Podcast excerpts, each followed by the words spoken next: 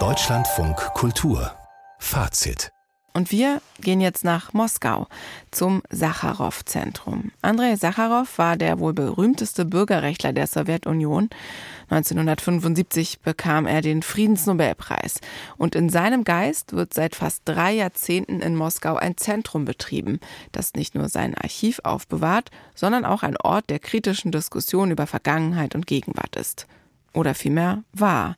Denn ab morgen und bis Ende April muss das Zentrum seine Räume an zwei Standorten verlassen.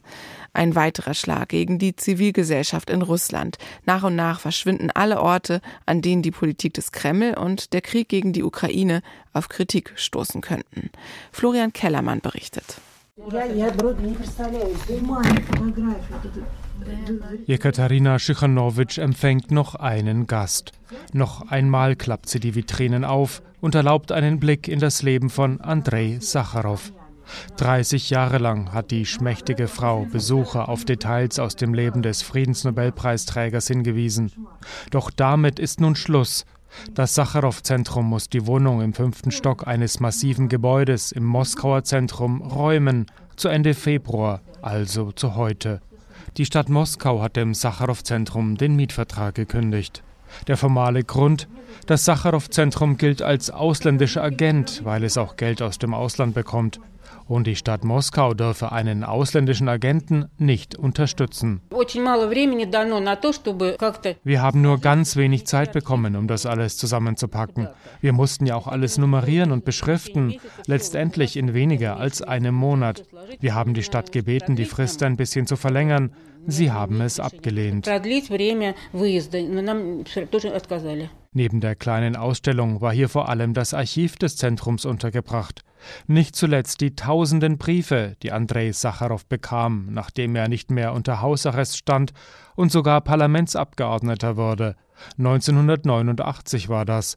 Aus der ganzen Sowjetunion wandten sich die Menschen an ihn und baten um Hilfe. Wo diese Briefe dauerhaft untergebracht werden sollen, weiß Jekaterina Schichanowitsch nicht. Sie zeigt auf die schweren Eichenmöbel. Diese Vitrine ist seiner Kindheit und Jugend gewidmet. Hier ein Foto seiner ersten Ehefrau, da das Diplom des Instituts für Physik mit Auszeichnung. Da hinten ist die Vitrine über die Verbannung von Sacharow nach Gorki. Warum die Abneigung gegen Andrei Sacharow?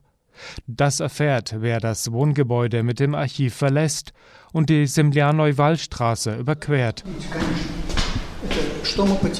Auf der anderen Seite befindet sich das eigentliche Sacharow-Zentrum in einem zweistöckigen ehemaligen Polizeigebäude. Auch hier hat die Stadt Moskau den Mietvertrag gekündigt, zu Ende April. Der Leiter des Zentrums, Sergei Lukaschewski, steht in einem großen Saal und deutet an die Wand. Das hier ist sein zentrales Zitat. Frieden, Fortschritt, Menschenrechte.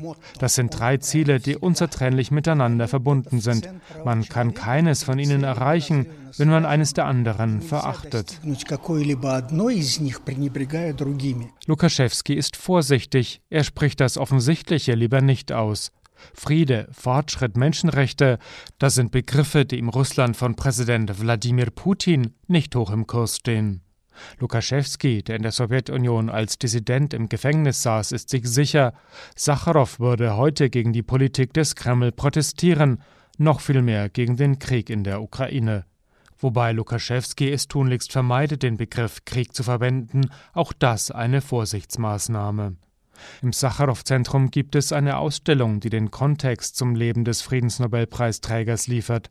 Sie zeigt die menschenverachtende Politik der Sowjetunion, die Zustände im Gulag, die Propaganda. Э, Früher gab es hier mehrere Veranstaltungen pro Woche. Auch andere Organisationen konnten hierher einladen, wenn ihr Konzept zu unserem passte. Zu den Fragen Frieden, Fortschritt, Menschenrechte also. Bald gibt es in Moskau gar keine Räume mehr, wo man ohne Zensur etwas veranstalten kann.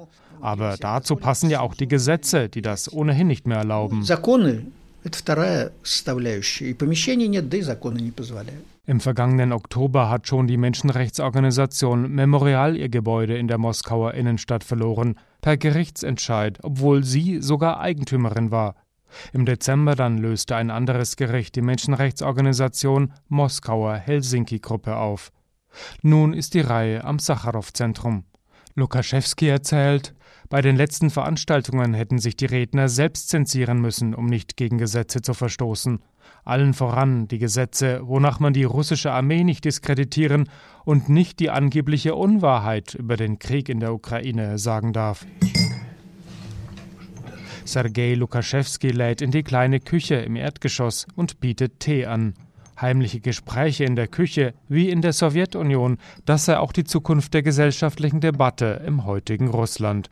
Das sagt der ehemalige Dissident nur halb im Scherz.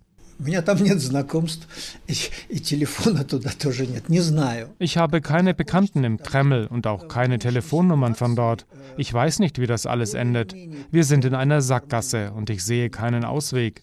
Die Staatsmacht hat die Tendenz, alles, was nicht von ihr ausgeht, was sich nicht nach den allgemeinen Regeln, nach den Befehlen verhält, als feindlich zu betrachten, als etwas, das man bekämpfen muss.